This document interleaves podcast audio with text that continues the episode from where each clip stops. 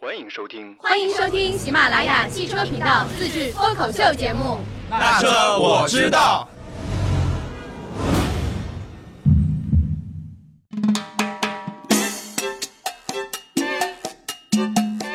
Hello，大家好，欢迎收听本期的《那车我知道》，我是二姐啊。今天直播间里依旧还是三位女生。 Hello，大家好，我是范范。 Hello，大家好，我是小白。哎，今天咱们要聊一个什么话题呢？其实之前我们三个也在说，啊，咱们聊一期八卦的吧。嗯，因为这个月我们看到了好多汽车的这个品牌都找了一些代言人，对对，尤其是车展的时候，对吧？什么林志玲去了沃尔沃展台，姜文去了讴歌展台，嗯对对吧？杨烁去了瑞虎什么奇瑞的展台，对吧？所以咱们今天来聊一下这个什么星二代啊、超级 IP 啊、流量大叔啊，他们去帮车企卖车，嗯能不能卖得出去？好，嗯尤其是现在车市比较凉凉的情况下，这个对，明星站在那边，是不是能起到促进销量、把销量往上提的一个作用，对吧？嗯，对，因为昨天也不是昨天啊，就是上周的时候，我也看到了一个，就是宝马跟时尚芭莎他们拍了一个专题。啊我感觉特别赞，因为小白也转发了，对吧？对就是全新的宝马三系和木村光希。木村光希是谁呢？就是木村拓哉的女儿。嗯还有易烊千玺。那易烊千玺是谁呢？就是 TFBOYS 里面的一个小 男生。对啊四字弟弟，四字弟弟，还要对解释一下是吧？对对，我还要解释一下，毕竟咱们听咱们节目的可能都是跟二姐就是比较一样、比较成熟稳重的这些人，哎呦对吧？啊，对对对对，你可以说的可以都可以可对以 对对，啊赞赞赞！赞吧赞吧嗯哎但你们觉得嘛？就是我觉得时尚芭莎真的跟宝马做的这个专题，就是突然一下子又让我对就是明星代言又。有了另外的一种感受，就是他可能这个，因为我也问了宝马的人，我说你们是找了木村光希和易烊千玺来代言吗？嗯，他说不是的，就是我们跟他做了一个这个专题，但是没想到这个专题一出，真的就是引爆了这个，也不算是汽车圈、娱乐圈，反正就是引爆了咱们这些周边跟汽车又跟明星有关的这些人。对哎，我觉得瞎聊啊，就讲那个宝马三的那件事情，嗯三系的这个事情。我在几年前有参加过一次宝马三系的那个车主的，像嘉年华这种类型，就是他会搞一些活动，比如说你在嘉年华中间做一些游戏，比如说什么骑自行车，然后嗯就可以攒那个什么币，嗯或者是你去 DIY 一些东西，然后你就可以换一些宝马三的一些周边。嗯然后就把这个活动就玩得很嗨，就把整个宝马三的一些车主或者是潜在车主这个热情全都调动起来了。然后同期我记得好像是同一月吧，Smart 那时候也做过一系列的那个活动，嗯因为那个时候就会把 Smart 和宝马三都是属于奔驰和宝马的入门款车型嘛。嗯，对吧对对对，最早最早的时最候早啊，最早的对时候，对，然后那小时候范也很老了 啊。因为现在没法的聊了现这在一下宝马的入门车型是宝马一系，奔驰的入门车型是奔驰 A Class。对是很早之 前，然后那个时候的 Smart 还老是找科比来做一些，就是像代也不叫言代对吧言或者是那种嗯拍广告拍广片告什么的片什么的。嗯那时候那次的时候，Smart 还邀请到科比到了现场，嗯人气方面，Smart 简直爆了。就是在那个活动现场外，哇塞，好多的迷妹，你都不知道科比原来有那么多迷妹嗯啊、然后在那边啊啊啊啊 叫，但是实际效果做下来，那时候我还写过一篇文章，就完全如果针对车主群来说的话，宝马三是稳赢，因对为 Smart 那些尖叫的迷妹，她其实根本没有购买能力，对，嗯你让他去买一些快消品可以，但买 Smart 这个车我不看好，说句嗯实话。对嗯，然后讲到现在的那个易烊千玺和木村光希，就我们啊，就是前面也讲到暴露年龄。我老觉得 TFBOY 是十三、十四岁的小孩儿，有可能因为他们那时候出来的时候是那是个，那个年龄，对是那个年龄段但其实他们已经十八岁了，对对啊已经十八以后了。嗯然后三系的这个定位其实也是年轻群体，嗯然后现在的年轻群体买车，他们的那个卖车的那个入门的那个价位，那个门槛也是越来越高了。对比咱们那时候买第一辆车就有嗯对，了呃更多的对对钱，对吧？而且他们的需求也跟我们当时不一样了，嗯就整个环境都不一样了。对所以我嗯觉得，就我一直很佩服宝马的那个选这个明星来拍广告片或者什么，我觉得他们的那个定位打得很准。对对，你看，其实宝马三他们打年轻的这个路线的话，它不是强调那种年龄上单纯年龄上的对年嗯年轻，它是强调一种心态上的年轻。对你看，像一些八零后啊，你看像范范，他肯定是喜欢木村拓哉的，嗯，对，所以你就顺手也会对女儿有一种这种好感， 对吧？但我觉得他女儿没他爸长得那么帅。也没他妈长得美，对吧？对， 对，但嗯是那个易烊千玺那个四字弟弟嘛，也算是属于现在年轻的，就是这些所谓的小鲜肉流量明星里面，嗯，他的人设是一直属于很励志的。嗯对，范负面范负面，很你不要少对着小白说，我觉得小白虽然是个九零后啊，但他可能喜欢的人真的就跟咱们没有代沟。什么金城武啊，什么对吧？小白对，我可能喜欢是这样的人，嗯就是其实你你们刚才说到这个宝马三系，我刚才呢为什么嗯、呃就是我会转发这个链接，为什么就呢？其实我很少转发这种链接的，就对是这种广告链接。嗯，对我可能是我觉得我对宝马这个三系这个车系还是有一点感觉的，虽然嗯我是一个奔驰粉丝啊，嗯但是对于宝马还有雷克三萨系斯这粉车丝，奔驰、雷克萨斯、捷豹、路虎，什么我不是宾捷利豹路虎，不好意什思 么，劳斯莱斯，嗯，我是豪车编辑是吗？就是我觉得宝马三系这个这个车系啊，其实为什么呢？因为我喜欢威尔史密斯，他曾经有一辆宝马三系。哦，对，大卫贝克汉姆也有一辆，嗯，对那这些人可能也有其他的各种豪华车型。对对对。对但是呢，他们会有这么一辆车，就证明他们还是对它有感情的。嗯，所以以说，而对而且宝马三系这个呢，虽然之前是刚才说是入门级的车型啊，嗯但是其实它虽然入门，但是毕竟是 BMW，还是有一定的这个它的操控感在。嗯嗯对就是它现在真的不愧是宝马，还是好开的。对，对啊所，以说，而且他找的这个人，我又很喜欢。我可能不太喜欢木村光希啊，就不是不太喜欢，就不太了解啊。但是我可能比较喜欢木村拓哉。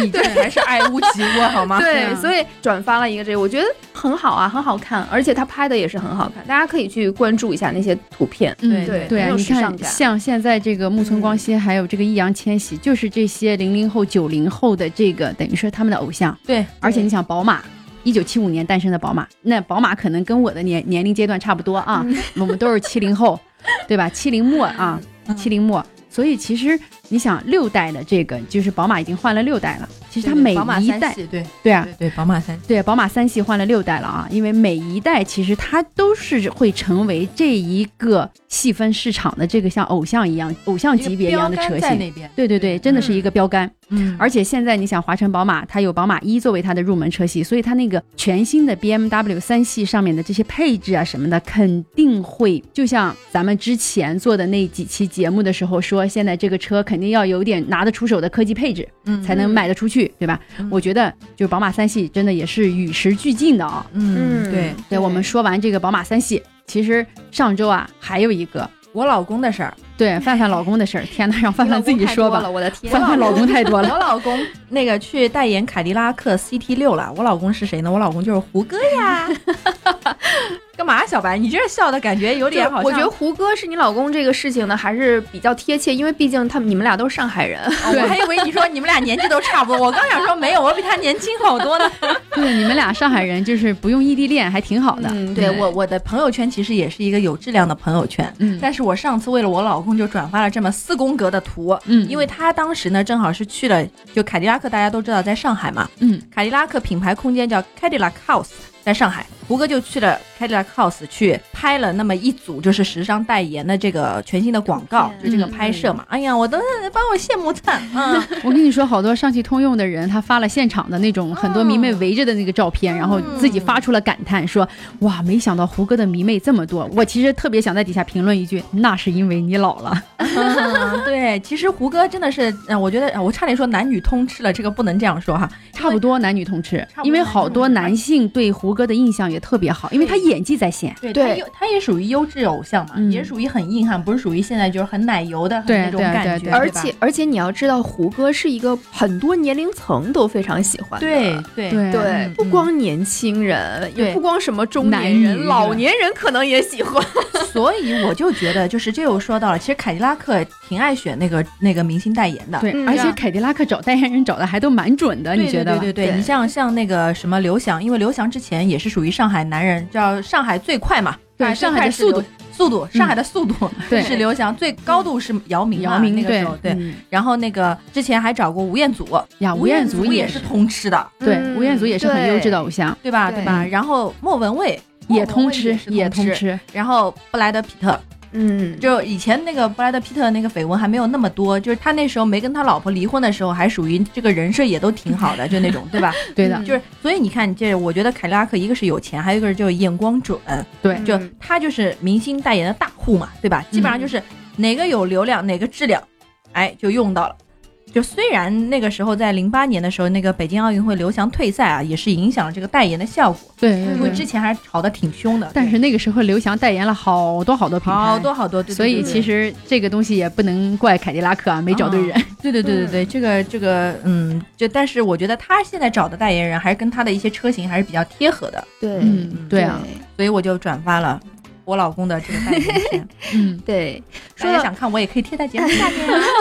我们会都贴在节目下面的。啊嗯，嗯嗯，对，就是说到贴合啊，我我就是我我想说一个，就是我之前感觉不贴合，但是嗯后来我觉得贴合了的，哪一就个是广汽讴歌的 RDX，它在这个上海车展上的时候，不是也请到了姜文去站台吗？嗯对，然后呢，也是成为了一个代言人啊。嗯然后？呢，我觉得呢，怎么说呢？就是当时我看到第一眼的时候，我说 R D X 这个车型怎么会找姜文来代言呢？就是讴歌这个品牌，我还是蛮喜欢的。嗯然后呢，姜文这个人我也蛮喜欢，但我觉得他俩不契合。对，因为你觉啊得讴歌是很前卫，对吧？对，就呃，就是这款车型是不太符很前合卫对对姜文的。对对对但是后来，后来我在试驾过了讴歌，就是广汽讴讴歌的这个 TLXL，还有包括 RDX 之后，嗯嗯我才发现其实找姜文还是对的。啊，那来说一说对，原为因。什么呢？因为大家都知道啊，就是这个讴歌的这个品牌力一直都是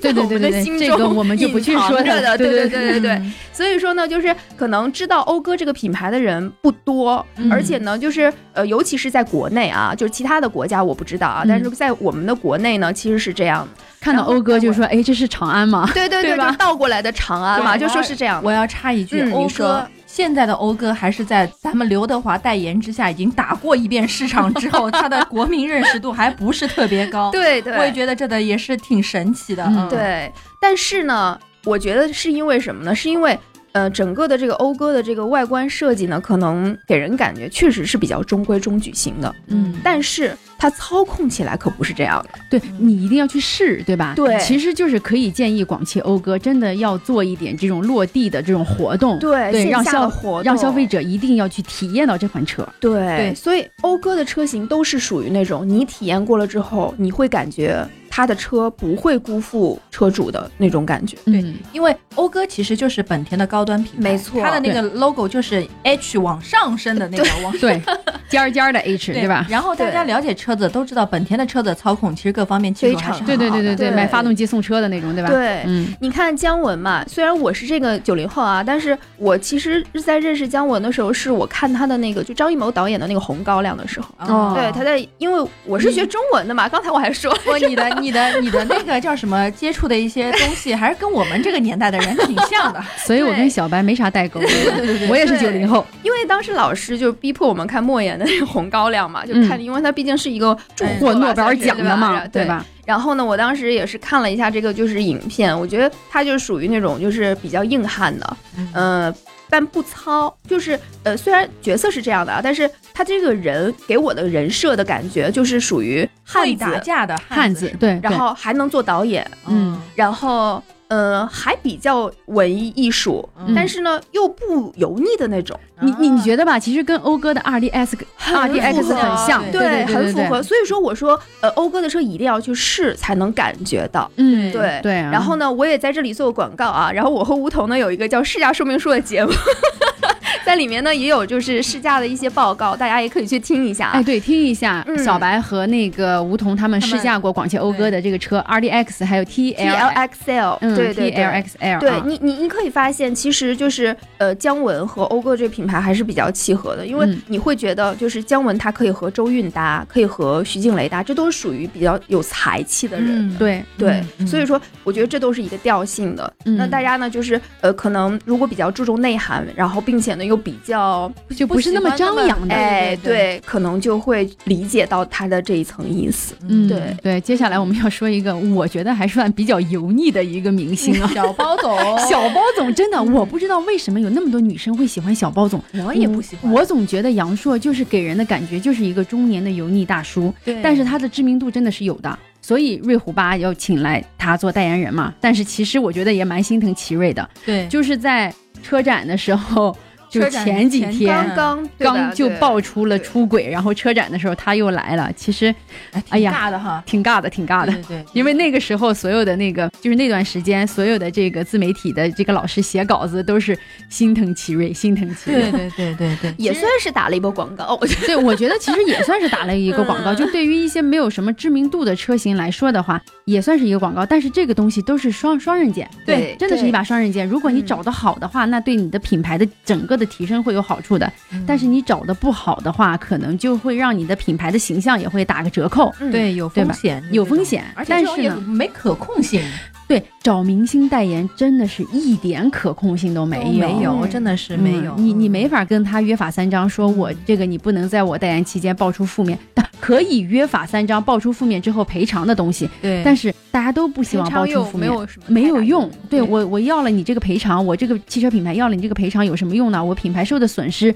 不是钱能解决的，对对吧？嗯但还好，最近那个杨烁不也是不停的，就是看在微博上面也是不停的先被黑了，就是对先爆各种不好，然后他又自己洗，也不叫洗白吧，就是他又出证据说，嗯我没有出轨，没有干嘛干嘛嗯干嘛。嗯嗯嗯嗯嗯。不过好在这两天，就是最近这段时间，杨烁和刘涛不是有个新剧嘛，我们都要好好的，哦，不是都在对对对都在你说上映嘛这部剧很好看，对吧？，这我部反而剧也还是没很好 看。看。嗯嗯嗯，他说让这个出轨风波，反正现在现在还是暂时的消停啊。如果有可能，咱们不提，可能好多听友也不知道吧？对对对对。 嗯哎，说到那个刘涛啊，那个刘涛其实也是在去年感恩节的时候，吉利就宣布了刘涛是正式成为吉利佳绩的全球首席爱享大使。嗯其实刘涛我也就觉是得个代言人，对吧？对对也算是对代对言人。对，就是他当时也是那个三月十一号的时候，就今年三月十一号。佳绩上市的时候，刘涛也是现身助阵了，哎、嗯来站台打 call。对对对，还对还跟咱们上海著名的媒体老师啊，伍思巴老师一块儿来录过一个节目，对吧？对对对对嗯，然后，其实我觉得刘涛她就是婚后复出拍电视之后，她的那个人设，就是贤妻人设，也是一直很在线啊。包括嗯她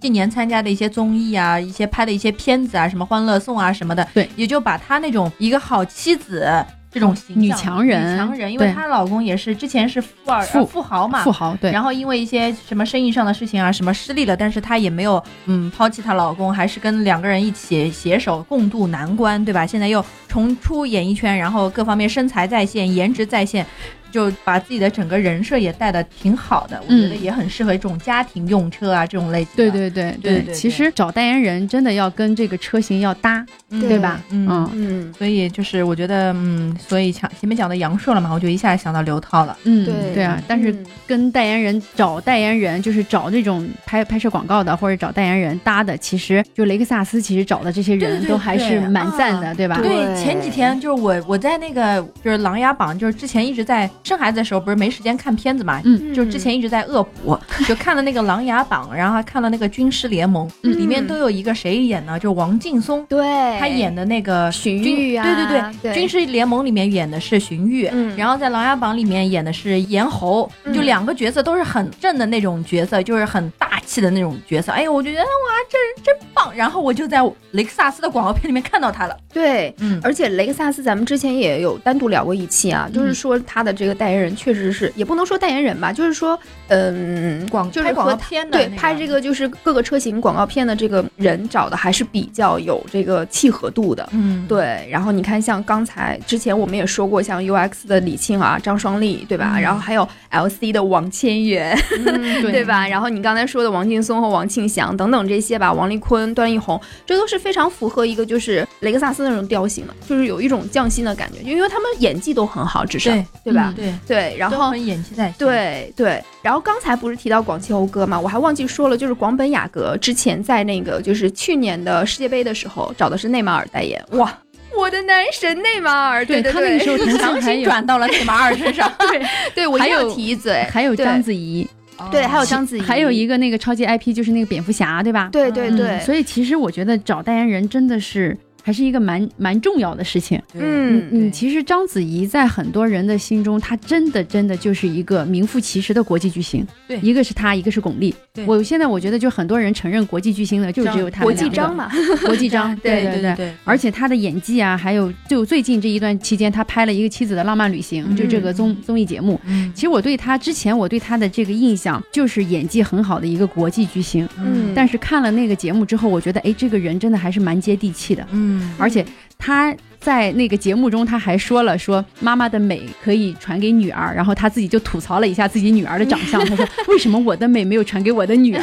就是也也带着那种很可爱的那种，哦就是我就感觉对哇，他也是一个很接地气的这这样子的一个明星。对嗯对对，但其实咱们刚刚说了这么多啊，嗯，就我来问个问题，问你们两个啊，嗯就为啥有的车企他喜欢找明星做代言人呢？嗯，我觉得有三个原因。第一个原因就是很直接的促销量，就是希嗯望用这些明星来让这些车买车的人多。嗯，你这啊个原因我先打个问号啊，接下来继续说。对我也是，第二第二个原因，曝光量。什嗯么叫曝光量？就是我这个车，就比如像讴歌，我可能在这边的国民知名度不是很高，嗯我找那些流量高的人。打个比方，刘德华，因为他几年前找的嘛，那对时候对对对小对那个流量时候小生们都还没没没冒出来呢，嗯，对吧？而且他纯粹也不要销量，我就是为了曝光，嗯所以我让这些自带流量的这些明星，把我这个车子的品牌车的车型给曝光给大众。嗯嗯？嗯，然后第三个就是引出圈层效应。什么叫圈层效应？就是用明星的人设来吸引相关的